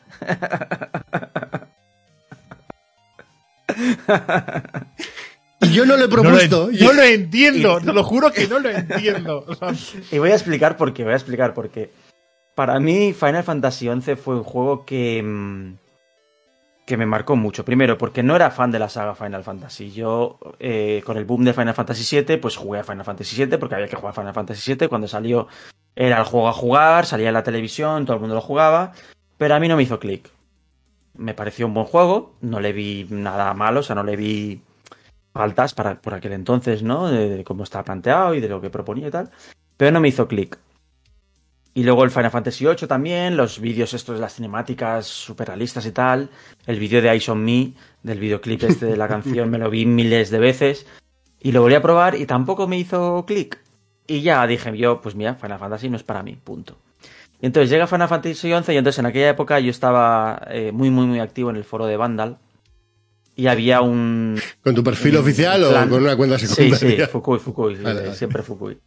Y, y había un clan, una guild de Final Fantasy XI. Cuando el juego no había salido en Europa, lo compraban en Estados Unidos. Y la gente estaba como muy, muy metida. Y de vez en cuando me metía y decía, lo que cuentan suena muy bien. Y entonces empecé a preguntar, dije, a ver, eh, les conté, a mí no me han gustado mucho los Final Fantasy, pero es que lo que contáis me llama mucho la atención. Yo sí que había jugado a MMOs, pero por probar, nunca había tenido ninguna guild, nunca había jugado... Había jugado poco porque tampoco internet aquí en España llegó tarde y entonces pues era todo más limitado. En su día probé en casa a un colega el última y pues me enseñaba cositas y me, me flipaba lo que me contaba, pero lo veía complejo, yo era un muy jovencito. Y luego el EverQuest sí que lo jugué yo un poco, pero lo jugué en solo. Y, y lo jugué pues eh, lo- lo- un par de meses de prueba que tuve o algo así. O sea, no, pagaba suscripción yo porque pues no tenía yo trabajo y estudiaba y entonces pues no me podía permitir eso. Pero Final Fantasy XI ya trabajaba, estudiaba y trabajaba y entonces dije, vale, me lo puedo permitir, me lo puedo comprar en Estados Unidos, pero a mí no me gustan los Final Fantasy, pregunté a la gente, me dijeron, sí, sí, te va a gustar, te va a gustar, venga, vamos a hacer el salto de fe. Me compré una guía, porque claro, estaba todo en inglés, era Estados Unidos, me compré una guía que todavía la tengo por ahí en la estantería. Y me enganchó, me enganchó mucho. O sea, era un MMO que, que para mí era la experiencia MMO que no había tenido hasta entonces. O sea, luego la tuve con World of Warcraft también, con Guild Wars, eh, pues más recientemente con Star Citizen, eh, con, con juegos que quizá no son tan grandes, ¿no? Están más instanciados también, pero mm, como Destiny o como Warframe o pues otro tipo de experiencias online, ¿no? Pero el MMO de quedar con tus colegas, quedábamos los sábados por la tarde, eh, jugar tres o cuatro horas seguidas, de cómo poco a poco iba creciendo mi personaje y podía llegar a áreas nuevas y entonces eh, descubrí algo nuevo. O sea, era un juego muy, muy de farmeo. O sea, yo me hice un, un elfo y, y estaba en, en la ciudad de los elfos, que era un castillo y tal, todo muy medieval. Me gustaba mucho la estética además y tal. Bastok. Iba con mi arco. Y tengo aquí grabado Bastok. O no, Sandoria. Los elfos Sandoria. Sandoria. Humanos Exactamente. Bastok. Exactamente. Y, y la música me gustaba y todo, y era mucho. De la historia ni me enteré, no, no. Tenía. O sea, tenía. Comparto eso contigo, ¿eh? Comparto. Tres años, explicada. tres años metido Sí, ahí como un cabrón y de la historia ni idea. Porque no me interesaba, básicamente. Me interesaban las historietas, era mi personaje y era pues yo voy allí, iba con mi arco, pum, pum, pum, pum, y cada día llegaba un poquito más lejos. O sea, visualmente y, y- y físicamente era como que llegaba un poquito más lejos. Eh, Llegaba a la montaña, ahora llegaba al río, ahora llegaba a no sé dónde. Porque es que además me acuerdo mucho ahora viéndolo con ojos de desarrollador, ¿no? En su momento no me da cuenta, pero estaba todo tan meticulosamente eh, estricto y era como esta zona está aquí, eh, enemigos de nivel tal, esta zona está aquí, enemigos de nivel tal, esta zona está aquí, enemigos, o sea, era como un, un abanico, ¿sabes? O como una cebolla, se iba abriendo por capas. Y cuando llegaba una zona nueva y veía que era de repente, pues eh, tú de Sandoria sal- salías y veías el, el- el bosque, pero luego había un desierto y luego había un sitio rocoso y luego ya vas a otra ciudad mega grande y luego el día que pude viajar en el en el barco ese, el Zeppelin ese y tal, era como, ¿dónde vamos? ¿Dónde me lleváis? Pero estamos, estamos recorriendo todo el mundo. Y, y la sensación esa de ir con los colegas y ahora, vamos a pararnos, vamos a hacer fotitos, y ponte la armadura, y esta no, ¿dónde la has conseguido? Ah, pues ya me explicarás tal.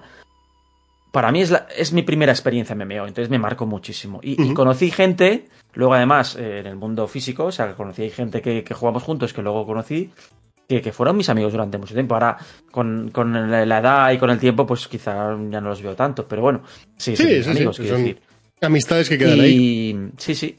Y claro, para mí me marcó, ya te digo, me podría haber marcado otro juego que hubiera jugado antes al MMO, no digo que este fuera mejor, pero creo que tuve la edad justo para dedicarle ese tiempo que tenía, ¿no? Y para dedicarle eh, la, la, mm, la sensación de querer probar algo nuevo, ¿no? Y de, ver, de saber lo que me podía ofrecer, porque como había probado, había eh, tenido en, en- la boca un poco eh, el, el saborcillo de los MMO y decir, vale, va, pues este lo voy a probar porque hay una comunidad española, porque me pueden ayudar, porque no parece difícil, ¿no? No era difícil, la verdad, lo, veo, lo, lo, lo recuerdo ahora y no me... O sea...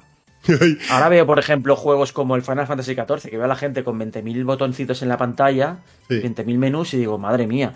El otro tenías una barrita y no tenías mods ni nada, era una barrita, tenías Sí, sí. 10 habilidades y venga, y tirabas con eso, ya está. Ahí la dificultad pero- estaba en entender cómo funcionaba el teclado. Eh, y- no, porque tampoco quiero, tampoco quiero que la gente se lleve a engaño. Hace tanto lo jugamos en directo, sí, sí. ¿vale? Y todo el mundo Hicimos- vio cómo era jugar. Hicimos Ha una envejecido parte. mal, ¿no? Supongo, ha envejecido mal. Sí, Eh, bueno, pero. Sí, sí, sí, las Pero macros. lo pasamos bien porque podríamos estar jugando las tabas, eh, Sí. bien, que decir, tampoco. No, si, si no, o sea, si no conoces los juegos, los MMOs clásicos como EverQuest, eh, Final Fantasy XI, el último online y demás, y solo conoces del WoW para adelante, y de repente intentas probar sin tener ni idea Final Fantasy XI, es un horror de entender qué está pasando, ¿no? ¿Por qué no puedo funcionar con eh, WASD y el ratón Ah, sí, para bueno, moverme? controles, sí, sí, no, sí, eh, sí, eh, sí. Todo, todo funciona de forma muy extraña el cambiar de personajes. Yo me acuerdo, a Final Fantasy XI se juega con el numpad. Y, y ya está, es mano derecha y la mano izquierda es para en- los alts. Yo lo jugué en, en- en Xbox 360, ¿vale? Por primera vez, lo jugué allí. Eh, pagué la, la, la cuota mía y la de un colega, ¿vale? Eh, solo digo que tuve que ir al banco, ¿vale? Para que cancelaran los cobros, porque no se podía anular el cobro, ¿vale? Play online, ¿eh? La Play O el Play Online. Es un dolor. Empecé, el cliente era una mierda. O sea, Sí. a ver, era un juego que, que, pues seguro que ha envejecido mal porque técnicamente era, ya para la época era justito, porque tenía que salir en PlayStation y pues era justito. en Play 2. Y, y, pues, de hecho. Sí, PlayStation 2, no PlayStation 1. Y, y eso, los controles, pues ya, ya se notaban que no era un juego de PC. O sea, tú en aquella época jugabas a juegos de PC y decías, este, este no es un juego de PC, este es un juego hecho por, por eh, japoneses que no juegan a PC y que querían sacar un juego de consola. La consola no da mucho de sí y fuera de Japón nadie tiene la consola conectada a internet y entonces, pues mm, lo han tenido que sacar en PC. O sea, eso se notaba a leguas. Pero eso, vi- viniendo de la experiencia, pues de eso, de Ultima o de EverQuest, que para mí me parecían complejos, si no tienes a nadie, creo que eran juegos que necesitabas que, que alguien te llevara. Como por ejemplo le pasa hoy día al Star Citizen. O sea, te metes en Star Citizen solo y, y- y lo dejas a los cinco minutos porque es que no, no sabes ni a dónde tienes que ir. Entonces, el hecho de que te lleve la gente, eso ayuda mucho en un juego online. Y, y creo que para mí eso fue, fue lo que me hizo clic. El, el- el- Sí. el querer estar con esa gente y el, y el ver cómo lo hacían los demás y.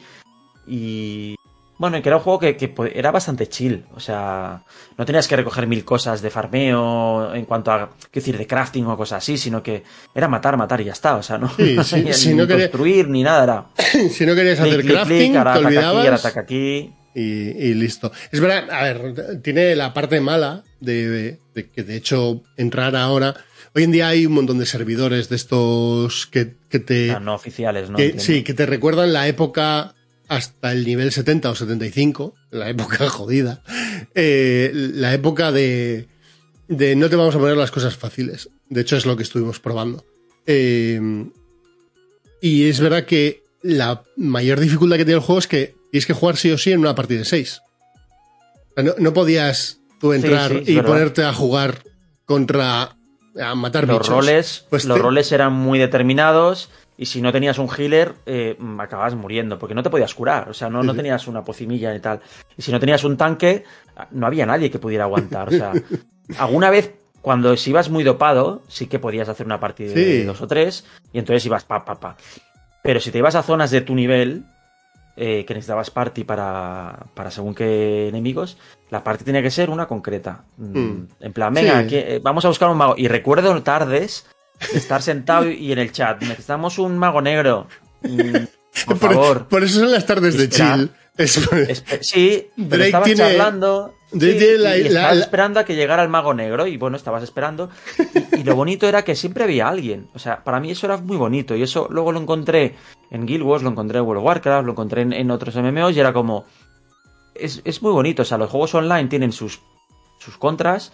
De que a lo mejor, pues eso, no, no- narrativamente no son tan interesantes, de que estás más eh, cons- constreñido por la, la party o por, por tu eh, personaje o lo que sea.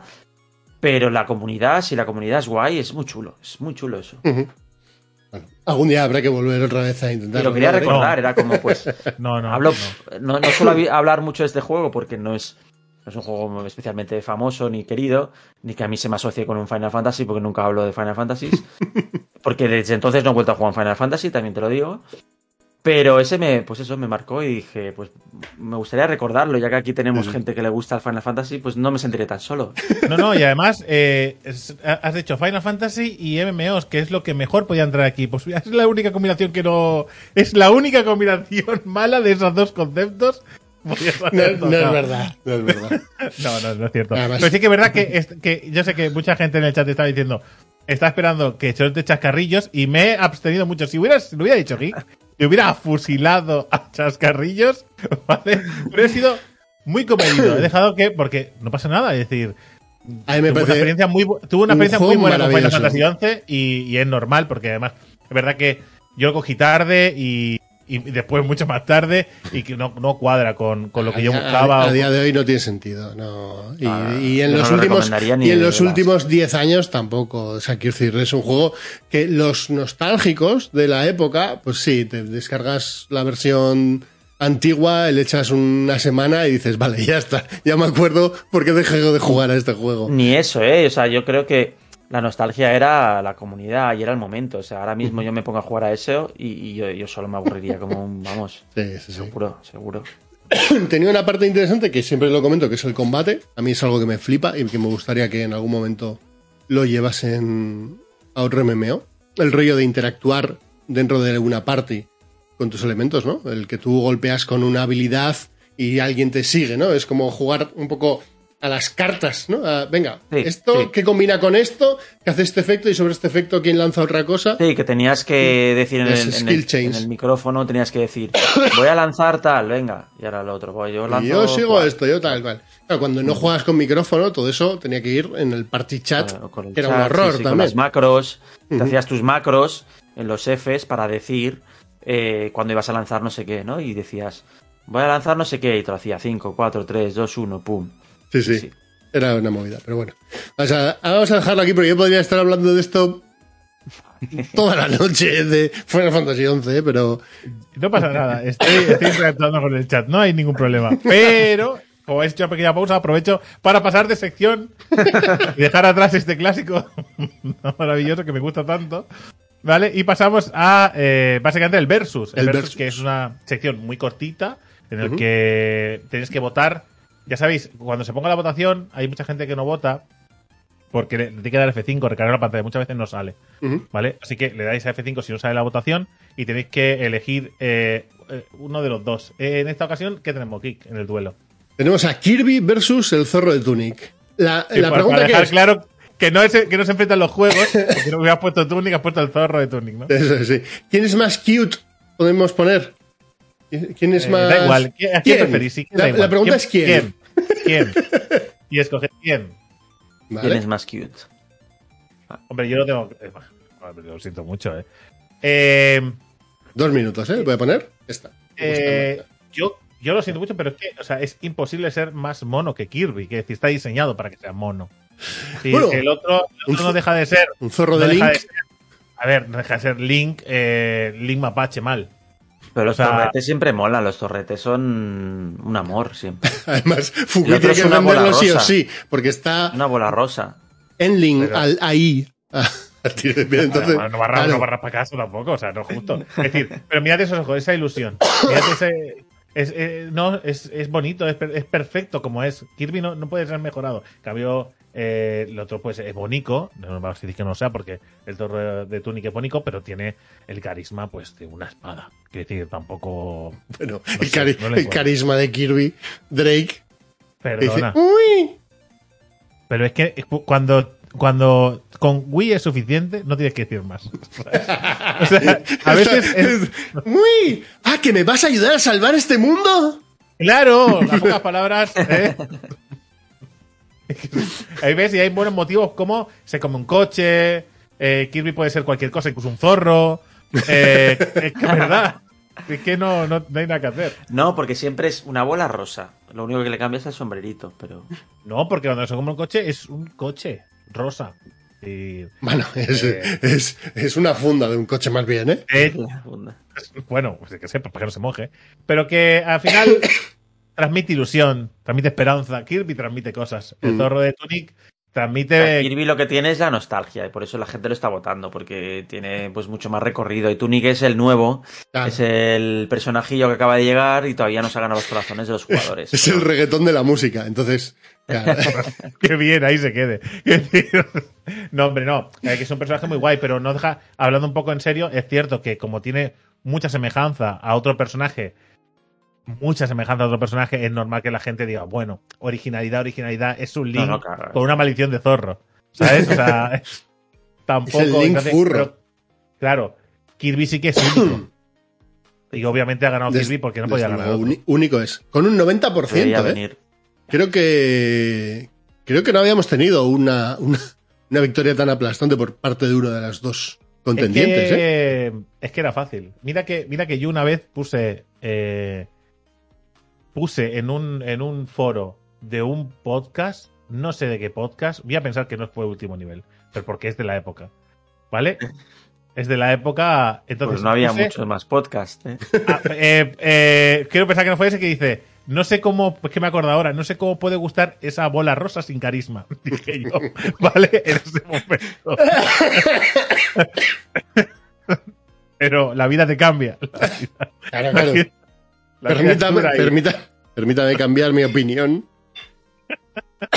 No. Perdonad la tos, ¿eh? No es, no es de mis personajes favoritos de, de Nintendo, ni muchísimo menos, ¿eh? Kirby, pero es muy bonito. Es decir, no sé. Desde luego. ¿Vale? Kirby, eh, por lo que decía, porque ahora es el zorrito que es el nuevo y que todavía no se ha ganado el lugar, pero lo pones a Kirby al lado de cualquier otro personaje de Nintendo y pierde estrepitosamente. ¿Tú crees que funcionaría bien eh, Tunic 2 a modo eh, 3D? Rollo más grande, mejor. Bueno, mejor, a ver, relativamente mejor. A más grande, más espectacular. A lo Yo Zelda creo que a Breath of the Tunic- Wild. No, yo creo que a Tunic le pueden sacar DLCs, pero un... que, que lo mantengan como, como es. No, no. Creo que la gracia es ese tamaño compacto y esos secretitos ahí pequeñitos. Es todo muy, muy Pues entonces no trascenderá en la historia, se quedará olvidado. bueno, pues siempre, siempre nos quedará Kirby, no pasa nada. Correcto. sí. Ahora vamos, ahora vamos eh, con la sección de anécdotas. No, no me equivoco, ¿verdad? Es la de Anécdota, anécdotas, la anécdota de Fukui. que es de Fukui y que nos va a contar una anécdota maravillosa relacionada con el mundo de los videojuegos. Eso te lo han dicho, ¿no? Que tiene que ser de videojuegos. Sí. Vale, no, mira, me fui a comprar un brick de leche el otro día. No, no. Bueno, también valdría, ¿eh? Quiero decir. Sí, es. es eh, no es una anécdota jugando a un juego, pero es de videojuegos.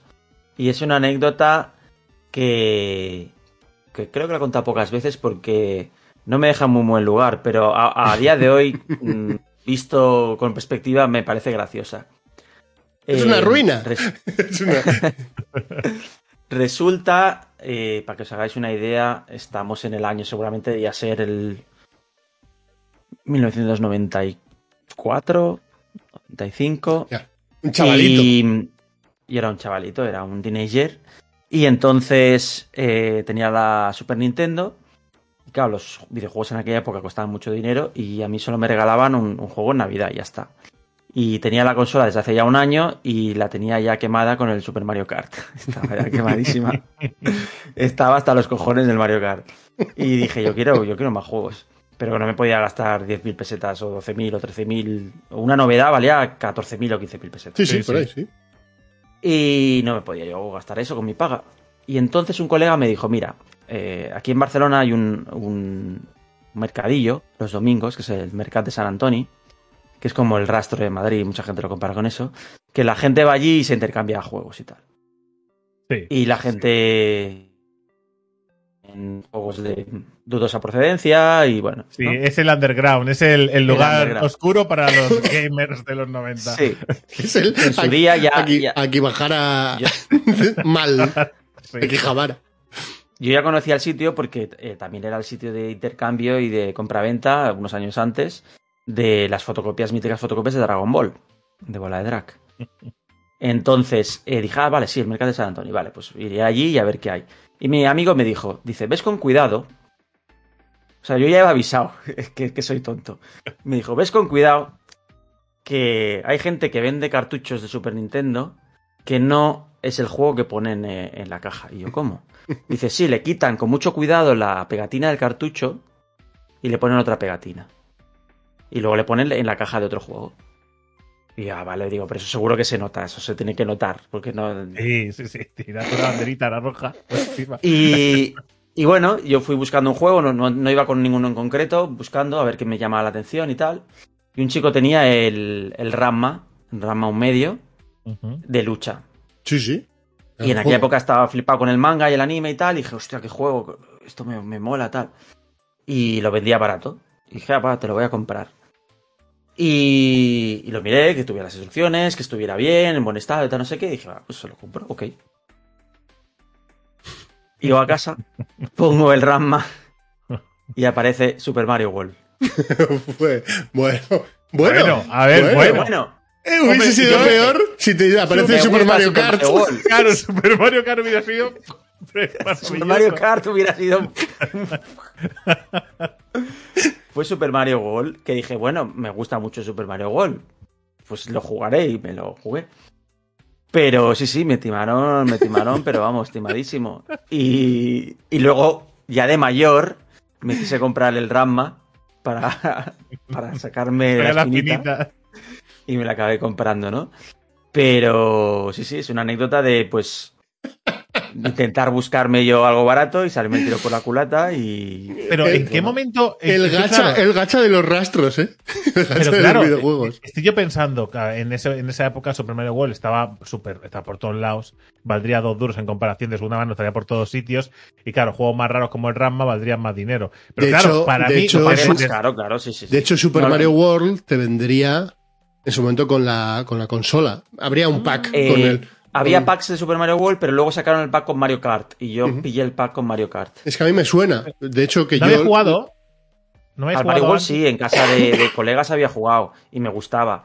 Pero como era un juego que si quería se lo podía pedir a un colega, porque lo tenía, no me lo hubiera comprado yo el Mario World. Pero bueno, mira, sí lo tuve y lo pude jugar de seguido y, y sin problema, ¿no? Pero yo quería el Ramma, joder. ¿Lo contaste a alguien? ¿A alguien se lo contaste? Por ejemplo, en tu casa dijiste, mira, me han engañado. No, no, solo se lo conté a mi colega que sabía que había ido allí y le dije, "Eh, me han engañado, me han engañado. Pero que está muy guapo. cómo, se- cómo la- las pegatinas. Y, es que es increíble. Estaba- yo- y se lo enseñé a mi colega porque le dije, tío, me habías avisado y esto no, o sea, ¿cómo lo han hecho? Y el tío lo miraba y dice, esto está muy bien hecho y tal, no sé qué. Ya, y la movida es que hasta el libro de instrucciones. Quiero decir, O sea, claro, o sea, sí, sí, el libro de instrucciones, la caja, todo el, todo el packaging era de Ramma y luego, además, en el cartucho, eh, la pegatinita que había en el cartucho era la de Ramma y no es que estuviera pegada encima de la de Mario, sino que habían quitado la de Mario, habían pegado la de Ramma y se había pegado bien, no sabía, o sea, eran adhesivos que los quitaba, o sea, un adhesivo de papel. Sí, sí, sí. Y mi colega flipando, pero no, no se lo conté a nadie porque me da vergüenza. Pe- Pero, ¿cuánto, cuánto- ¿te acuerdas cuánto pagaste por la, por la digamos, el- No, me acuerdo, la verdad, no me acuerdo. A lo mejor el Ramma estaba a 9.990, que era el típico precio sí. de juego de third party. A lo mejor por ser de segunda mano yo pagué por 5, quizá, por la mitad. Y, y a ¿Sabes lo mejor lo hubiera podido comprar el Mario World por la mitad de la mitad, por 2.500. No sé, no recuerdo. Claro, No no, es que, que depende del precio duele más. Porque claro, si tú vas y te compras, que pongamos que te gastas. No, dolió, 2.000 dolió. claro, porque pero eh, era mi paga. Yo en aquella época no curraba. claro. O sea, yo tenía 14 años. O sea. o Es sea, que, es que parece que no, pero, pero tú te veías ahorrando un montón de tiempo, porque, claro, cada uno, cada uno tiene una paga, ¿no? Pero en mi caso, por ejemplo, que eran 500 pesetas, claro, para juntar, para comprarte un videojuego era una locura. Sí, O sea, sí, por sí. eso acababas alquilando juegos y tal, que por suerte. Luego, al, al año siguiente o a los meses, no sé, al poco, abrieron justo al lado de mi casa un sitio de alquiler de videojuegos en la esquina. Y ahí ya me desquité, ya nunca más volví al mercado de San Antonio a comprar videojuegos. Y, y entonces los compraba, o sea, los alquilaba el fin de semana. Entonces ya sí pude jugar Ay, más aprovechar el, aprovechar el día extra, ¿eh? El día extra Sí, del sí. alquiler siempre, ¿eh? Dos días, dos días, pero el domingo no cuenta. Yo es que al, al Ramma lo jugué de alquiler. Y yo te iba a decir, bueno, tampoco, tampoco da mucho más de sí el Ramma como para cuatro o cinco días, ¿eh? Pues, eh, Ya, era- pero mira, Sí, yo sí. pensaba, cuando vengan colegas en casa, jugamos todos Eso al sí. Ramma y tal. Y eso, pues me, me llama mucho la atención. eh, Por, por, por la, por la fiebre de la serie, más que otra cosa, ¿no? También en aquella época.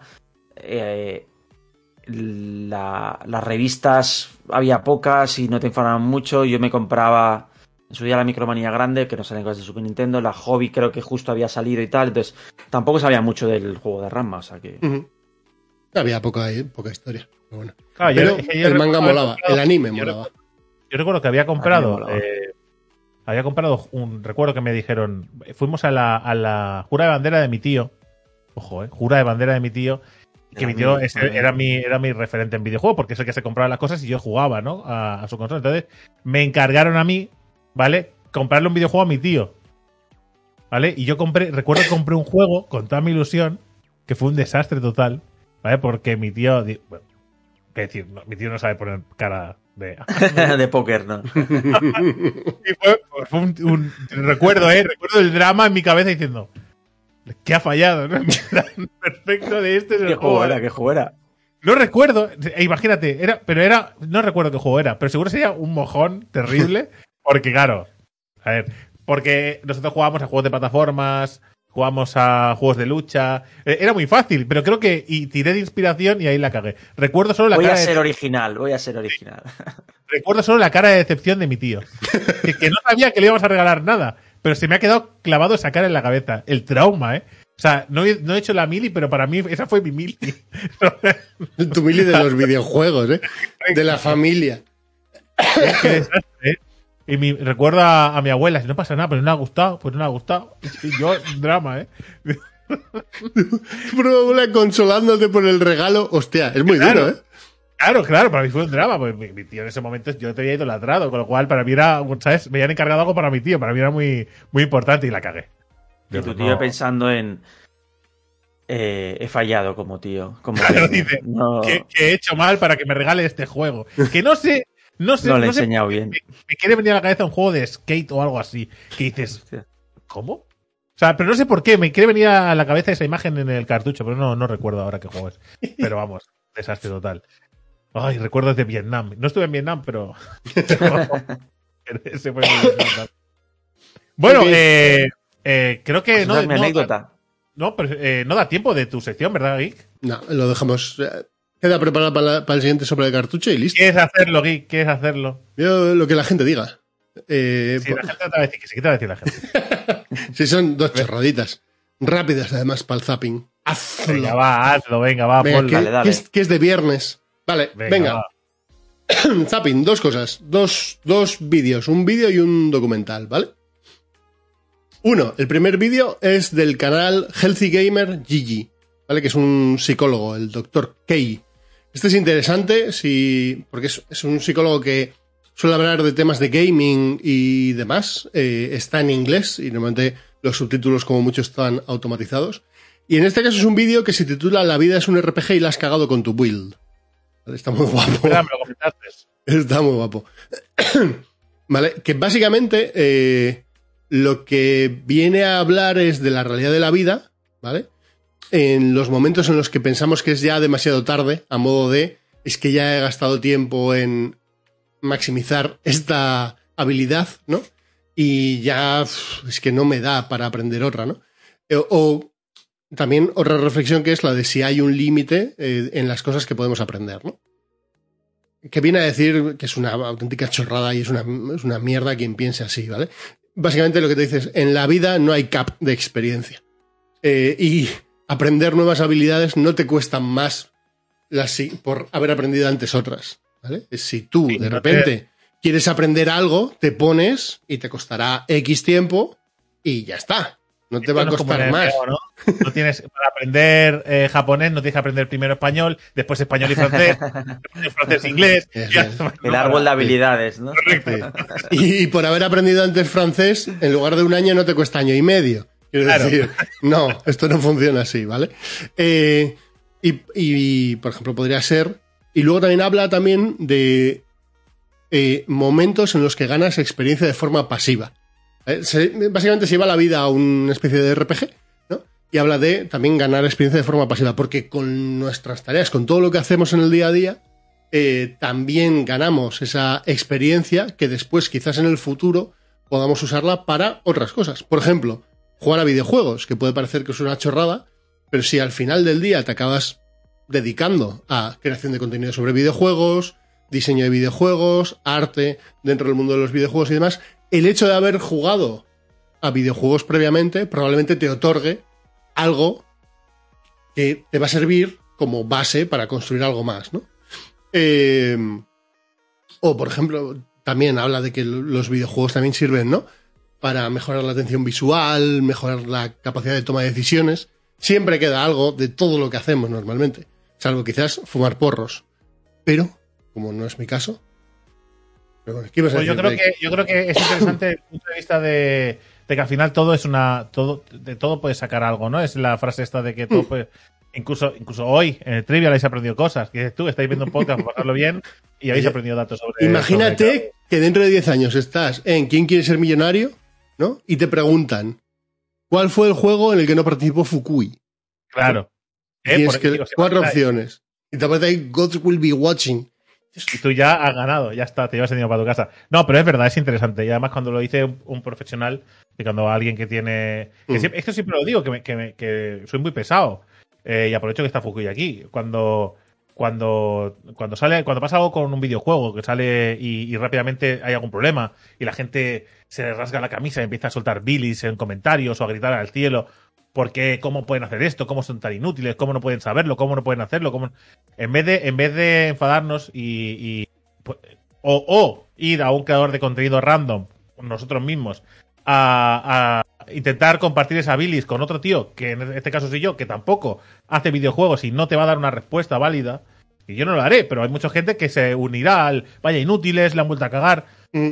La gente que sabe de videojuegos, que desarrolla videojuegos, que precisamente, igual Fukui ahora no está muy a tope en su canal de YouTube, pero también tiene Twitter y demás. Hay muchos creadores y desarrolladores de videojuegos que tienen canales activos, que si hacéis preguntas, hombre, no siempre lo van a responder, pero seguramente de vez en cuando algunos puedan responder, os puedan dar una respuesta, y esa gente os enseñará y entenderéis realmente lo que está pasando. Evidentemente, si no están dentro del proyecto, solo pueden especular, pero siempre será un poco más acertado que vengáis a mí y decís, ¿cómo la han podido cagar con New World? Drake, dinos, explícanos por qué. Digo, yo qué en el desarrollo. Si no sé cómo se hace un videojuego, yo sé jugarlo. O sea, ya está, no me pidáis más. Pues sí. Y, Y, aprovechad que hay un montón que tiene redes sociales. correcto. Twitter está también para usarlo para el bien, no solo para Claro, el mal, ¿no? Sí. Segundo vídeo recomendado. En este caso, un tutorial que se llama Surviving Indie, ¿vale? Que no sé si lo conoces, Fukui. Es, es un documental indie también en sí mismo, ¿vale? Eh, y es un documental que era de pago hasta la pandemia. Y a través de la pandemia el autor decidió abrirlo al mundo. Lo subió a YouTube y está disponible en YouTube. De todas maneras, los dos vídeos dejaré en la descripción los enlaces, ¿vale?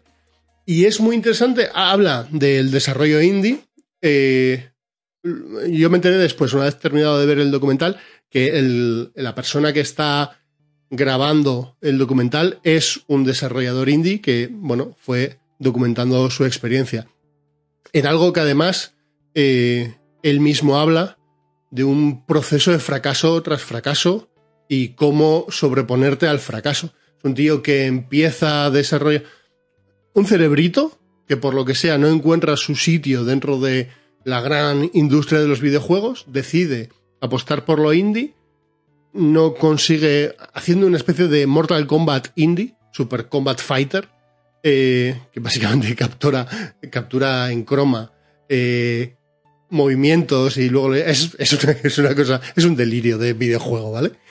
Eh, y como el tío pasa por unas etapas muy jodidas, acabar durmiendo en la oficina de un amigo que le deja un hueco para poder seguir desarrollando el juego, acaba durmiendo en su coche algunos días porque... No, no, no acaba, porque tiene suerte y tiene amigos o conocidos que le dejan un espacio, pero que si no hubiese acabado básicamente con el ordenador en el coche yendo de sitio a sitio. Es una cosa Pero aunque bastante sea duro, heavy. aunque sea duro ver eso, está bien, porque uno de los documentales más famosos que es Indie Game The Movie te daba una falsa sensación de que si Por- lo intentas y le pones todo tu amor y toda tu pasión lo conseguirás. Y es como, no, no vale solo con eso. Por eso Hay un factor de estar en el momento adecuado, en el lugar adecuado, Mm. de, de- de encontrar tu público, de, de- hay tantos factores Mm. que, que mucha gente, es, la mayoría de hecho fracasa, o sea, es que es la mayoría, es- Sí, los que tienen Pero es- éxito son menos. Pero es que además, eh, yo eso lo suelo decir porque siempre hay gente en, en los directos o en los comentarios de YouTube que te dice, oh, eh, eh, me gustaría, estoy estudiando esto, me gustaría dedicarme a videojuegos o, o quiero hacer videojuegos. Hay una idea eh, romántica a la hora de hacer videojuegos y hacer videojuegos es un trabajo como, como digamos como cualquier otro. Es decir, eh, no es tan romántico. Es decir, está guay porque si te gustan mucho los videojuegos y quieres trabajar en la industria, mola, ¿no? Eh, pero, pero que tiene su esfuerzo y posiblemente estés haciendo mil horas y programando o ilustrando o lo que sea. Ilustrar en tu casa o ilustrar para un videojuego no es lo mismo, aunque sea dibujar. Es decir, porque, porque no, porque vas a tener que repetir, hacer, deshacer, vas a tener días malos, te- puedes tener gente, jefes menos, menos positivos, gente que te meta más caña. Es decir, es un trabajo como cualquier otro. Y si os gusta, ok, a tope, pero que no es más mágico ni más romántico que cualquier otro trabajo. Que eso a veces Bueno. ya no solo fracasar o tener éxito, sino que es un trabajo de verdad, que no es sentarte y voy a hacer unos, unas ilustraciones como yo quiera, las presentaré a mi jefe, mira, buen trabajo, tío, vete a casa a dormir. No va a pasar. no, Aquí Yo siempre con- digo que, perdón, Di, di, di, Fukui. que, que yo siempre digo que, mm, que el desarrollo de videojuegos, lo que tiene de, de bonito o interesante es lo peor. También, es decir, las dos caras de la moneda. Y es que lo que tiene bonito o interesante, en mi opinión, es que es muy creativo y cada día es diferente. ¿Sabes? Que, que, que no es un trabajo ya preestablecido, sino que tienes margen para crear.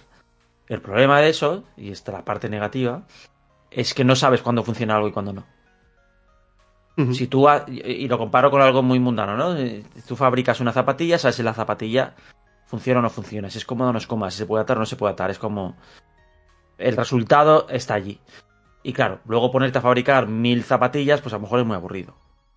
Y en cambio, eh, desarrollar un videojuego, pues cada día puede ser distinto.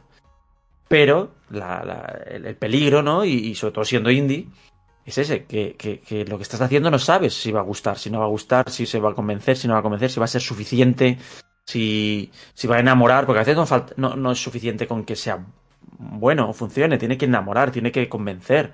¿sabes? Entonces, Aquí, ¿dónde, dónde- ¿a dónde llegas? O sea, el rango de saber hasta qué punto estás bien, cuesta mucho, o sea, no, no, no, no hay con qué compararlo, porque cada juego es diferente. aquí hay, do- aquí hay dos es cosas. Aquí hay dos cosas que normalmente no, yo creo que no de las que no se suele hablar. Una es el pitch, que en este caso eh, se lo hace a varios, eh, a varias personas o varias empresas que estaban interesadas en el juego y cómo la caga en cada uno de los pitch, ¿vale? Y eh, la otra parte interesante es los plazos y cómo esto hay una, hay de repente alguien que acepta su proyecto, ¿no? Consigue a través de varios contactos acabar en un, en, entiendo en un publisher y de repente tiene que entregar para una fecha concreta un- una versión, ¿no? Un- una versión del juego jugable y no le da tiempo a llegar. Y lo que ocurre a partir de ahí. O sea, lo que ocurre con eso, que básicamente es adiós muy buenas. No has podido entregar nada, no, no, no ha llegado eh, y adiós al juego, básicamente. De ahí a Kickstarter, en Kickstarter que te salga mal. Es, es la historia de un fracaso. Está bastante curioso, ¿no? Cómo, cómo se va relatando. También hay otra serie de elementos que salen aquí que son bastante interesantes. Por ejemplo, lo que le pasó a Nuclear Throne, yo no lo sabía. eh, en el, no a Nuclear Throne, a los desarrolladores de, de Nuclear Throne, en el proyecto propio, eh, Ridiculous Fishing, que hubo una especie de estudio buitre que le copió la idea y lo sacó para móviles antes de que ellos pudieran lanzar su juego. Robándoles la idea, algo, que- una idea que estaba funcionando muy bien, que estaba calentándose eh, a fuego lento, pero que estaba generando bastante inten- o sea, interés en el mercado y de repente llega una empresa que te lo hace eh, de la noche a la mañana mal, pero te lo saca y te lleva por delante de tu proyecto y no poder hacer nada, por ejemplo. Eso también puede llegar a ocurrir. Es Pues interesante. bueno, que no solo, no solo hacerlo bien, a veces es el momento. Es el momento, a veces es el cómo lo vendes o cómo lo explicas. A veces hay juegos que son muy buenos, pero el marketing que tienen, ¿no? El tráiler que ponen, las la, la, la, frasecita o el banner y tal, pues no acaba de convencer y, y, pasa ahí sin pena ni gloria. Es que son tantas cosas. Sí, sí. Y que luego, siempre, y que luego hay... yo siempre, siempre digo que, que cuando que es muy difícil que aunque tú hagas un videojuego en tu casa, es decir, aunque tú digas, bueno, se me da bien y tal, es muy difícil que seas un buen programador, un buen diseñador, un buen, eh, un buen guionista. Bueno, no, es imposible que seas bueno en todo. Habrá gente que sí lo sea, ¿eh? De estos, habrá algunos pero es muy difícil que lo sea. Con lo cual, lo mejor que podrías hacer es buscar a alguien que te ayude en esos aspectos en los que tú flojeas y que te centres en lo que se te da bien. Y que, bueno, de alguna manera, pues busques ayuda, pues, oye, no se me da bien la historia, pues que alguien me cree una historia, o que alguien me venda el juego, o que alguien me, oye, tengo que hacer un trailer de esto, ¿cómo lo, cómo lo vendemos? Uh -huh. Y que alguien te diga, a lo mejor es esto, ¿cómo hacemos una campaña Kickstarter, no? Una campaña Kickstarter no es, la hago y digo que quiero dinero. Hay que saber hacerla, hay, hay cosas que causan mayor interés, hay, hay uno, unas fórmulas que funcionan. Uh -huh. Es decir, que es complejo. Y que, se, lo que enlazándolo con lo que decías tú antes, en el documental también se habla de que eh, hay cierta gente, mucha gente, por, por triste que parezca, que piensa que, hay, que existe un botón de crear juego. sí, molaría, ¿eh? Escribes una línea de texto y crear juego. Y brum, ahí aparece. Las ¿no? formas de un fontanero, crear. sí, estaría muy guapo que podías poner todo lo que tú quieres. Un texto, darle intro y que se genere. Una IA ¿Es? que haga brum, a la venga. Eh, Oye, a lo mejor dentro de 100 años, igual que ahora le sí. pones eh, en un paint. Eh, esto es un árbol. Esto está con un- guapísimo, Con una línea, esto es un árbol, esto es mar, esto es no sé qué, y, te crea un cuadro. Pues a lo mejor, oye, ¿qué sabes? Bueno, decíamos, ¿no? Que gracias a motores como Unreal 5, de alguna manera facilita ciertas cosas, porque todos dicen, ¿no? Que es una herramienta que simplifica muchos conceptos, que ayuda a crear. Que claro, para hacerlo bien hay que seguir conociendo la herramienta y hacerlo bien. O sea, crear una cosa random, posiblemente mucha gente pueda, pero crear una cosa bien hecha será igual de complicado, aunque facilita mucho. Es, pues igual que esa herramienta existe ahora, quizá dentro de unos años nos encontremos con más facilidades y con, y le dará pie a gente con menos talento en diferentes ramas que pueda sacar videojuegos o otras creaciones. Sí, sí. Nunca se sabe por dónde tirar la tecnología. En 100 años, lástima, ¿eh? que no lo vayamos a ver. Pero No, bueno, la verdad- o no, o igual nos libramos de ver según qué cosa, tampoco. Bien, pues sí. Bueno, Vos-. Vosotros tampoco. Vosotros tampoco. flipéis, Por muy jóvenes que seáis. De 100 años ninguno. Eh, aquí llega el final de- del podcast de, de Soplar el Cartucho número 10. Os dejaremos, ya sabéis, con el karaoke de la famosa canción de Soplar el Cartucho, que sé que os gusta mucho cantarla. Os la vamos a poner. Eh, desde aquí, pues eh, muchas gracias a Fukui por participar. Recuerda, Fukui, que cuando lleves 8 participaciones, porque he inventado el número 8, te llevarás la taza, ¿vale? Eh, llevas dos, si no me equivoco, ¿vale? Correcto. Eh, me las apunto Entonces, y. El hormiguero mal, ¿eh? El hormiguero hormiguero mal. Volveremos, volveremos y algún día conseguiré la taza, ya verás. Correcto. Ok. Gente, Nos vemos la semana que viene. No, cuando sea. Porque Cuando esto sea. es un podcast que aparece cuando puede. y además ahora con la Semana Santa está- va a estar un poco más complicado. complicado. Pero si no, Bueno, a la vuelta de que- Semana Santa. Esperemos que lo hayáis disfrutado. eh, os esperamos en el siguiente. Y nada, id a visitar las redes sociales de Fukui y preguntarle cositas interesantes que tienen mucho que decir. Correcto. Hasta Así luego. que, gente, chao. Adiós.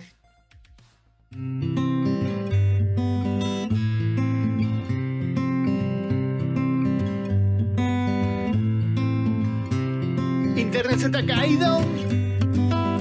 Sopla el cartucho. Un perro te ha mordido. Sopla el cartucho. El examen suspendido. Sopla el cartucho. La partida la has perdido. Sopla el cartucho. Sopla el cartucho. Sopla el cartucho.